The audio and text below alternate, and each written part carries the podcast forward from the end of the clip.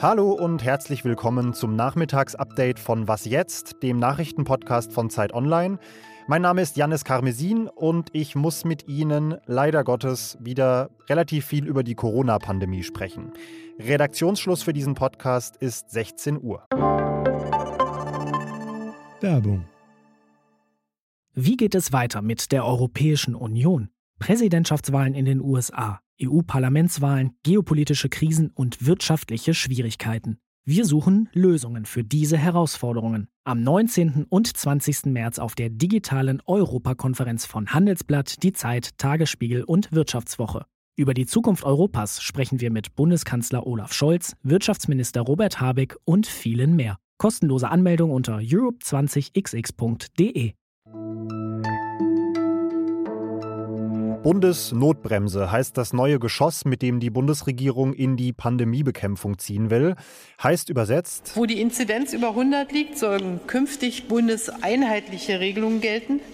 Die Notbremse ist dann nicht mehr Auslegungssache, sondern sie greift automatisch. Ja, so hat es das Bundeskabinett heute beschlossen. Wenn der Inzidenzwert in einer Region mindestens drei Tage in Folge über 100 liegt, dann soll zwischen 21 und 5 Uhr niemand mehr das eigene Grundstück oder die eigene Wohnung verlassen.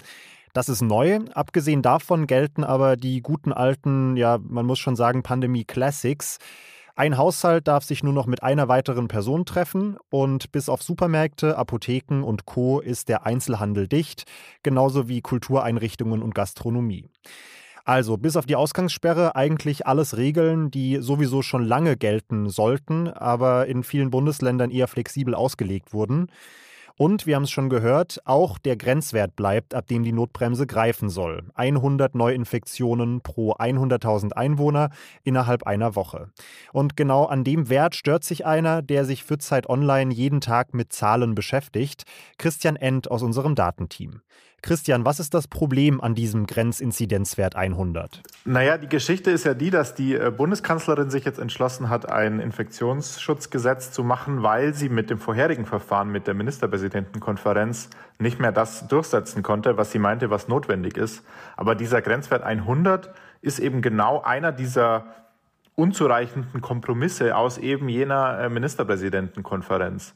Denn es ist einfach so, wenn man mal eine Inzidenz hat über, sagen wir, 35, 50, so um den Dreh, dann hat man einfach, dann ist man meistens im exponentiellen Wachstum und das hört dann nicht von selber wieder auf. Das heißt, man hat dann immer weiter steigende Zahlen und man weiß eigentlich schon, das läuft jetzt auf die 100 zu. Und was man jetzt macht, ist irgendwie abwarten, vielleicht passiert noch ein Wunder und erst wenn man dann wirklich über die 100 ist, dann fängt man eben an zu reagieren. Und das macht eigentlich epidemiologisch keinen Sinn, da erstmal abzuwarten. Okay, ähm, das heißt, wenn wir bei 100 bremsen, dann bremsen wir eigentlich zu einem Zeitpunkt, an dem wir äh, sinnbildlich gesprochen schon voll in die Wand krachen. Ja, genau. Die, die Grundidee ist ja eigentlich so zu bremsen, dass die Gesundheitsämter noch irgendwie was beitragen können zur Infektionsvermeidung, indem sie eben die ähm, Kontaktketten der Infizierten nachverfolgen. Und das vermutet man eben, dass das von so einer Inzidenz bis 35 ungefähr möglich ist. Und danach äh, schaffen die das auch personell einfach nicht mehr. Man weiß das nicht, gar nicht so genau. Also ähm, diese 35 basiert darauf, dass der Kanzleramtsminister Helge Braun letztes Jahr einfach mal mit ein paar Gesundheitsämtern gesprochen hat und so versucht hat herauszufinden, bis wann könnt ihr das denn leisten. Also das ist jetzt keine super breite Datengrundlage, aber das ist so die beste Annäherung, die man hat.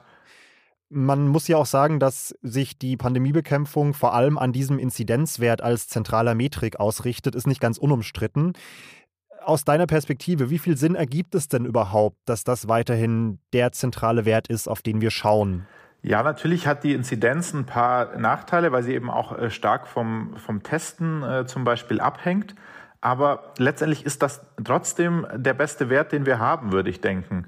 Denn ähm, wenn wir wenn wir steigende Infektionen haben, dann führt das immer auch am Ende zu äh, schweren Erkrankungen und dann auch zu Todesfällen. Das haben wir auch in den bisherigen Wellen immer so gesehen.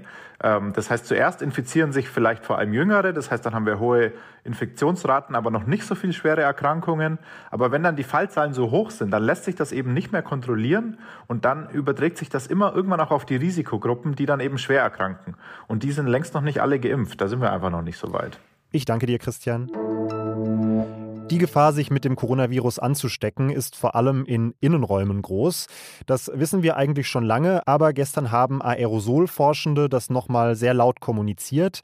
Neben privaten Treffen und Schulen sind äh, gerade aus diesem Grund vor allem Arbeitsplätze, also Unternehmen, die ihre Mitarbeitenden noch nicht ins Homeoffice geschickt haben oder nicht schicken können, ein gefährlicher Infektionsherd.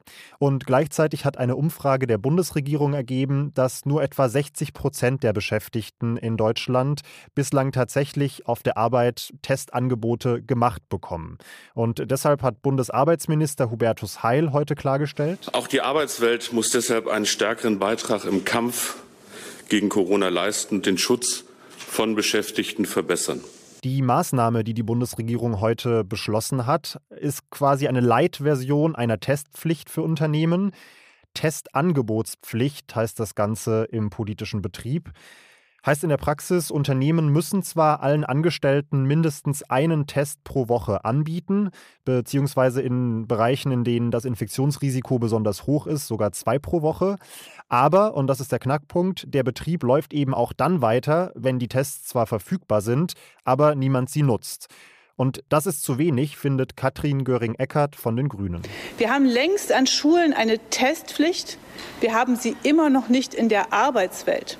Es kann nicht sein, dass wir hier eine so gefährliche Ausnahme für die Arbeitswelt weiter fortschreiben. Hubertus Heil erwidert darauf aber, mehr sei einfach nicht drin gewesen. Es ist nicht möglich, über den Arbeitsschutz Beschäftigte zum Test zu zwingen. Dafür gibt es keine Rechtsgrundlage und die rechtlichen Hürden werden auch sehr, sehr hoch. Am Ende sieht es jetzt also so aus, dass es vor allem auf die Beschäftigten ankommen wird, dass man diese Testangebote, die gemacht werden, dann auch wirklich wahrnimmt. Gerade ganz frisch reingeflattert ist diese Eilmeldung. Das US-Unternehmen Johnson Johnson verschiebt seine Impfstofflieferungen nach Europa. Grund dafür ist, dass in den USA, ähnlich wie beim Impfstoff AstraZeneca, in sechs Fällen seltene Blutgerinnsel bei Geimpften aufgetreten sind. Deshalb haben die US-Behörden heute empfohlen, die Impfung mit dem Stoff erstmal zu stoppen und die Fälle zu prüfen. Und Johnson Johnson hat daraufhin den Export erstmal eigenhändig oder eigenständig gestoppt. Gut 10 Millionen Dosen dieses Stoffes sollten eigentlich bis Ende Juni nach Deutschland gehen, 55 Millionen in die EU insgesamt. Da wird es jetzt möglicherweise Verzögerungen geben. Das hat natürlich auch Auswirkungen auf die Impfkampagne im Ganzen. Auf Johnson Johnson hatte man große Hoffnung gesetzt, weil der Impfstoff den großen Vorteil hat, dass schon bei der ersten Impfung die volle Schutzwirkung eintritt. Das heißt, man braucht keine zweite Impfung und außerdem ist er relativ unkompliziert zu lagern. Was noch? Heute beginnt für viele Musliminnen der Fastenmonat Ramadan. Nicht für alle, denn der Beginn orientiert sich daran, ob nach Neumond schon zum ersten Mal wieder die Sichel des Mondes am Himmel zu sehen ist. Das ist nicht überall am gleichen Tag der Fall. So oder so gilt wegen der Pandemie vieles, was den Ramadan ausmacht, das Gemeinschaftliche, das gemeinsame Fastenbrechen zum Beispiel, das fällt weg. Und das wird fehlen, sagt unser Autor Ali Dönmes, aber er freut sich trotzdem auf den kommenden Monat. Ich versuche mich auf äh, mich zu konzentrieren, auf äh, meine Gebete, auf das Fasten zu konzentrieren. Und das gibt mir dann nochmal Kraft. Und ich glaube, in einer Pandemiezeit ist das wahrscheinlich auch genau das Richtige, was, äh, was ich gerade brauche. Ali hat für Zeit Online einen Text geschrieben, ich packe ihn in die Show Notes, in dem er sich darüber ärgert, wie viele Nichtmuslime mit den Fastenden während des Ramadans umgehen, dass wenig Verständnis für diese religiöse Tradition gezeigt wird.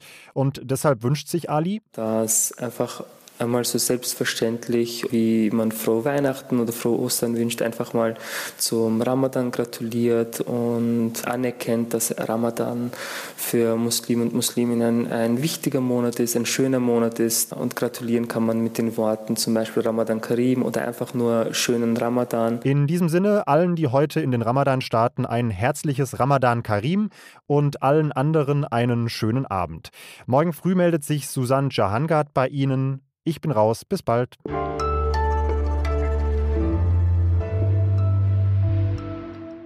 Ah ja, äh, kleines Quiz für die StammhörerInnen. Was hat gerade gefehlt? Die E-Mail-Adresse wasjetzt.zeit.de. Schreiben Sie uns gerne.